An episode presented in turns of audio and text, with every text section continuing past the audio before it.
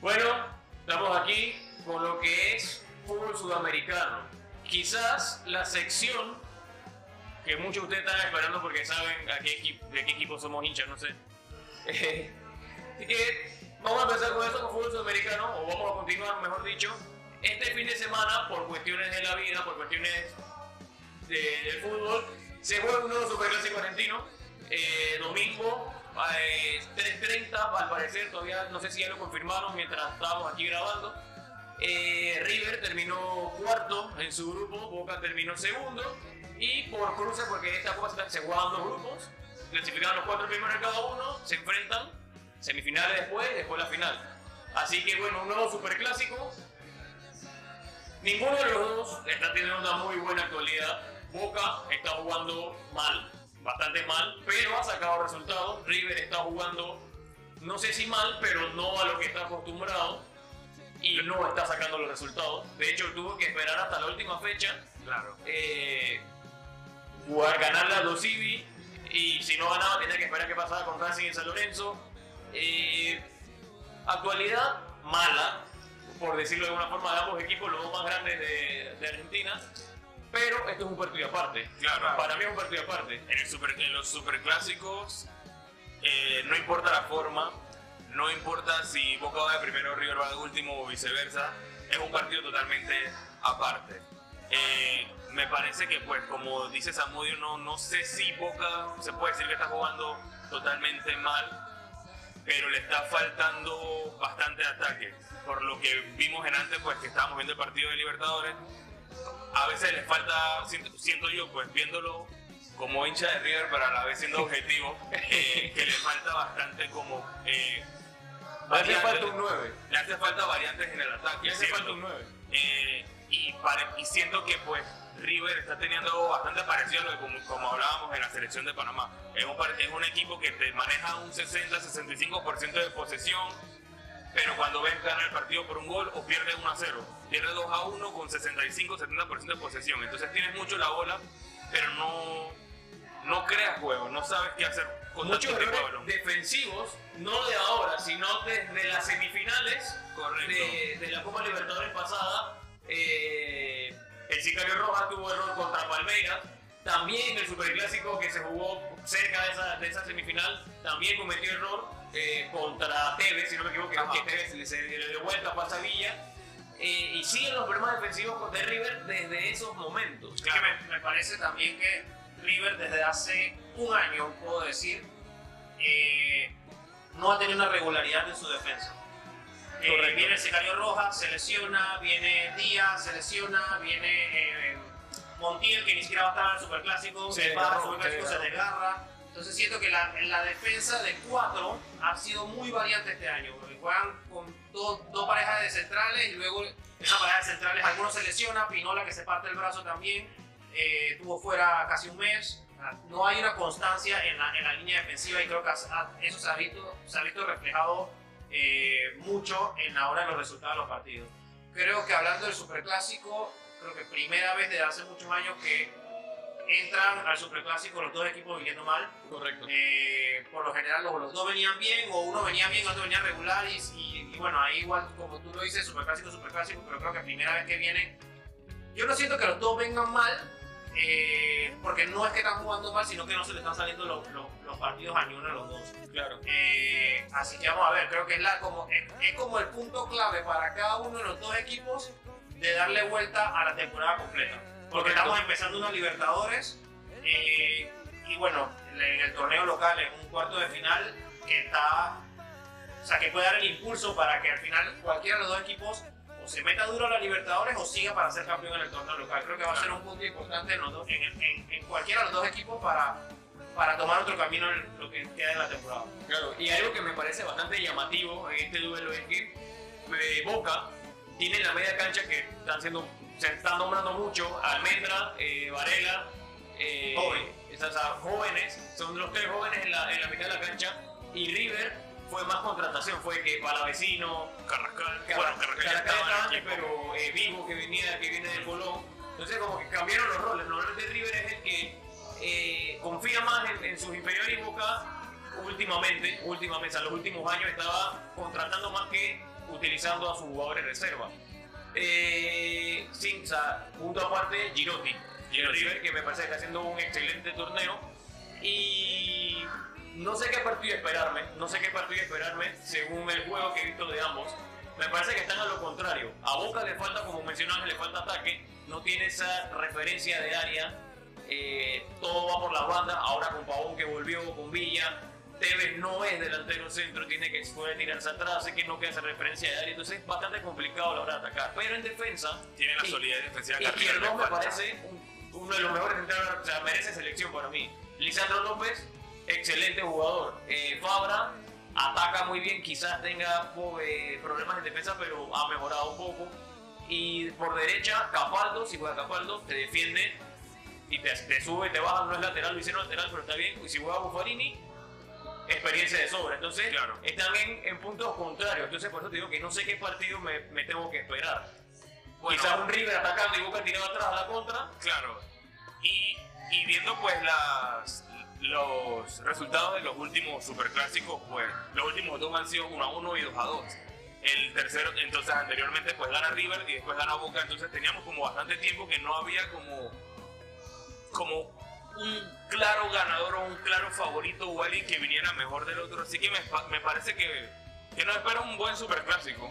Nos Como si, para mí siempre son buenos partidos. Bueno, nosotros lo vemos de otro punto de vista. Claro. Quizás el que es hincha neutral diga que Claro, este partido no sirve para nada, pero nosotros siempre lo vamos a vivir. ¿Quién gana el domingo? No me tienes que preguntar. ¿Quién? No, pero pregunto, no sé. No, River, River, claro, River, River. River. ¿Usted quién dice que gana? Claro que River. Ah, bueno, ya. Yo, yo me abstengo de, de pronósticos. No, no me gusta decir pronósticos en estos casos. Así que vamos a ver qué pasa el domingo. Voy a decir que River, tranquilo, no pasa nada. No, no me, pare- no me parece que vaya a ganar River. No me parece que vaya a ganar River. Pero tampoco estoy diciendo que Yo lo vaya veo a ganar empate. En realidad, siendo objetivo, lo veo empate. O sea, sí, por Pero eso, no, no. Luego empate, luego. No, no, no sé, es que dar un pronóstico en un superclásico Claro. es. Es un tiro al aire. Ahí para Salpie. Es- es- ajá, Sí, es- puede pasar exacto. cualquier cosa. Miren, el último superclásico, por ejemplo, que va ganando Boca 1-0, le da vuelta a River, pero de la nada Boca le empata al final. Claro. O sea, siempre pasan cosas muy locas, así que por eso nunca me atrevo a dar Pero es como decimos, eso es un partido es aparte. un partido aparte, pero bueno, eh, le deseo suerte. le deseo mucha suerte. y ya que mencionó que vimos a Boca casualmente hoy antes de, de grabar, eh, Boca se enfrentó a Santos, perdió. Segundo partido consecutivo que pierde. Eh, En Libertadores. En Libertadores, perdón. Bueno, también en torneo local perdió con Patronato, así que sería el tercer partido consecutivo que pierde. Este, se- no se complica tanto el grupo porque Barcelona perdió con Distronger, Distronger de Blackburn, perdió en la altura 2 por 0, así que quedaría ese grupo de Boca.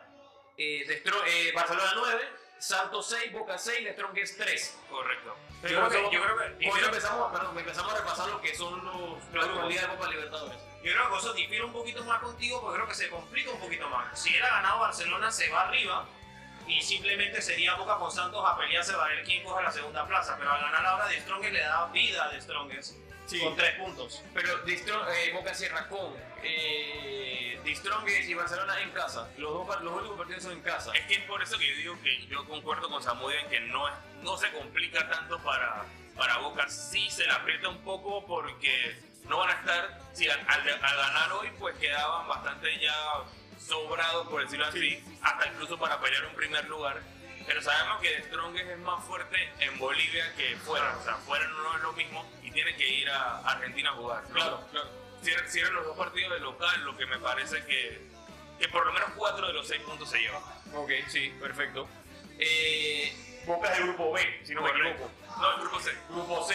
Grupo A y grupo B, ¿cómo están? Porque Eh, tenemos varios panameños jugando Copa Libertadores. En el grupo A, pues el Palmeiras de Newton con 12 puntos. Perfecto. La situación perfecta. No creo que, bueno, el Defensa y Justicia, eh, Independiente del Valle con 4 puntos. Ok.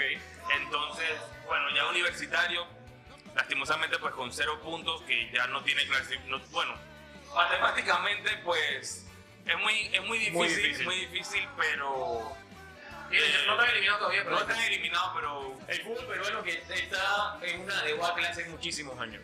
Hace muchísimos años. Recuerdo, por ejemplo, no hace tanto, 2003, 2004, eh, Cienciano de Perú le ganó una sudamericana a River. eh, jugó contra Boca la, la Recopa y hasta hace Universidad de San Martín de Porres también hizo, recuerdo, una muy buena Libertadores hace varios años, pero el nivel del fútbol peruano internacionalmente ha decaído bastante. Correcto. Ha decaído mucho. Antes Universitaria, Sporting Cristal, te peleaban por lo menos por clasificar a los octavos de final, pero ya eso no se da. Me parece que es algo, un punto a, a tocar, porque hay varios panameños jugando el fútbol peruano, está Yarza, está Negrito. Y lo, lo más triste es que no concuerda con el presente de la selección. Creo que en el momento Correcto. que la selección peruana está pasando por tal vez los mejores momentos de sus últimos 20, 15 años, es cuando entonces su, su liga local baja el nivel. Correcto. Es que igualmente, hablando, ahora que tocas el tema del, del, del fútbol de Perú, creo que hay muchos países que sus equipos han decaído mucho. Correcto. Eh, Correcto. Liga Paraguaya, tenemos un rato que un equipo paraguayo no se mete tampoco en instancias finales. Nacional eh, y Peñarol cada vez están peor. Exactamente.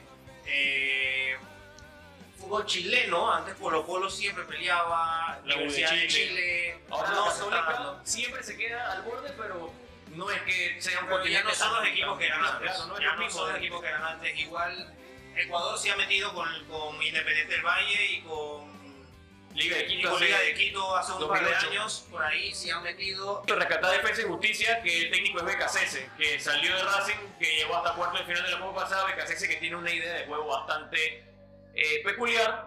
A- le funciona en defensa, parece que solamente defensa defensa. Y ojo con Defensa y Justicia. No es el mejor equipo del mundo, es un equipo que se forma a- en base a los jugadores que los grandes no quieren. Los jugadores que vienen subiendo de reserva jóvenes, que no quiere River, no quiere Boca, no quiere Racing, no quiere San Lorenzo. Nos han prestado. Defensa y Justicia lo pide a préstamo y así salió campeón de la Sudamericana y ganó la Recopa Sudamericana a Palmeiras. Así que ojo con Defensa y Justicia que le está haciendo a Palmeiras. Eh, grupo B, En el grupo B tenemos pues a, es el grupo más peleado Ajá. porque Inter de Porto Alegre, Always Ready de Aaron Cummings y el Táchira tienen 6 puntos y el Olimpia pues tiene 3. A falta de dos fechas pues me parece que todo puede pasar. sí, Always Ready, que le ganó a Inter la primera fecha, la semana pasada empató, si no me equivoco, y pelea, o sea, me sorprende el Ready, me, me alegra por Cummings, Claro. Eh, me y, y- y lo que acabamos de hablar está reflejado en este grupo. Olimpia de Paraguay último, tricampeón de Copa Libertadores históricamente, pero tienes a Always Ready de la nada. Bueno, aquí la Copa también es para cualquiera. Tienes a Always Ready peleando, pero el que está arriba es Inter. Claro.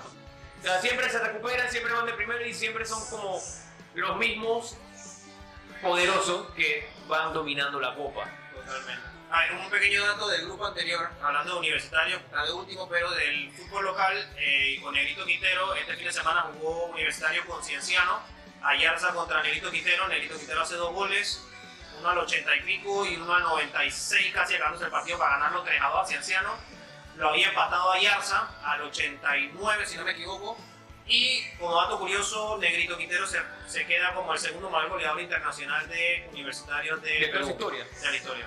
Interesante, y, y que es ídolo en universitario. Sí. Grupo Y bueno, C, el grupo C ya ya hablamos lo el- el de Boca. el Boca y el grupo D que es el de River. Está Fluminense y River con 5 puntos y Junior de Barranquilla y, San- y Santa Fe con 2 puntos. También está peleado. Sí, También River, está peleado. River que jugó, tuvo, tuvo problemas la semana pasada contra Santa Fe, que tenían que jugar en Bogotá. Mencionamos casualmente en el programa de hace dos semanas que no iban a jugar en, en Bogotá por, por Los temas sociales que ajá, ahorita temas sociales. Eran temas sanitarios eh, pri- primero, después los temas sociales, que no lo querían de jugar en Barranquilla. que- Bueno, entonces en vez de miércoles se jugó jueves. La gente de River se quejó mucho de que tenía que jugar después eh, de una vez el domingo. Eh, Claro. Fue 0 a 0, empataron, pero Independiente de Santa Fe en verdad no merecía nada. River mereció ganar. Eh, pero está muy peleado ese grupo. River empató, ganó, empató. Claro. Y bueno, pero para, con- por decirlo para fortuna de River, pues a River le toca juego de local con Fluminense, que sería como el, el más complicado de, de los que le y quedan. cierra, Eh, creo que cierran con Santa Fe en, también Oh, sí. en, en- de local. claro, de local. Eh, bueno, jugaron en Asunción, que me pareció una locura, pero eh, Independiente también tuvo que jugar en Asunción, porque Independiente también tuvo problemas con, con temas de las pruebas de COVID, etcétera, pero esa era sudamericana.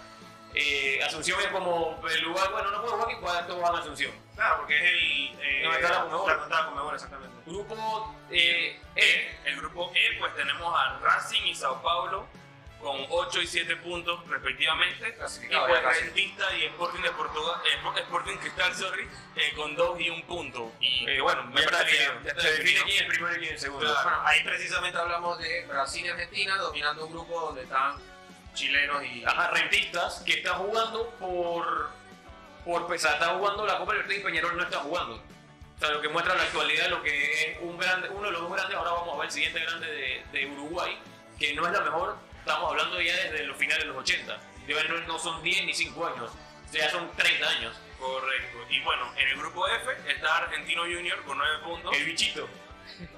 Y me parece clasificado ya porque Atlético Nacional tiene 4 y Universidad, Universidad Católica tiene 3 y el Nacional con un punto. Me parece que pues Argentino Junior con un empate en cualquiera de sus dos partidos ya Claro. para su clasificación. Argentino Junior comandado por Gaby Milito, que eh, parece que aprendió bastante de Guardiola y está aplicando un juego bastante Parecido. bastante parecido, no igual, obviamente nadie va a jugar como ese Barça, pero viene de esa escuela. Estuvo en estudiante bastante, no le fue bien estudiar porque estudiante es otra escuela, entonces es todo lo contrario a lo que, a lo que quiere, eh, a lo que piensa Felipe del fútbol. Pero el argentino sí se juega bien, sí, sí es una escuela diferente Claro. y le está yendo bien. Y siguiente grupo, Bueno, será el grupo G, el grupo, el grupo de Flamengo. 10 puntos a Flamengo primero. eh, clasificado totalmente. Sí. Eh, Quito, los favoritos para ganar la copa. sí, Liga de Quito con 4. Vélez Sarsfield con 3. Y Unión La Calera con 2. Ok. Ahí todavía todo puede pasar. Me parece que Vélez pues tiene suficiente fútbol como para meterse a, los, a la siguiente ronda. Sí, está jugando bien en el torneo local. Está teniendo una muy buena actuación, líder de su grupo. El líder del grupo fue, el- fue Colón. Eh, pero no se le da internacionalmente a Vélez. Hay que ver qué pasa. Un equipo bastante joven, la juventud le juega en contra. Pero puede que tenga para, para meterse de segundo.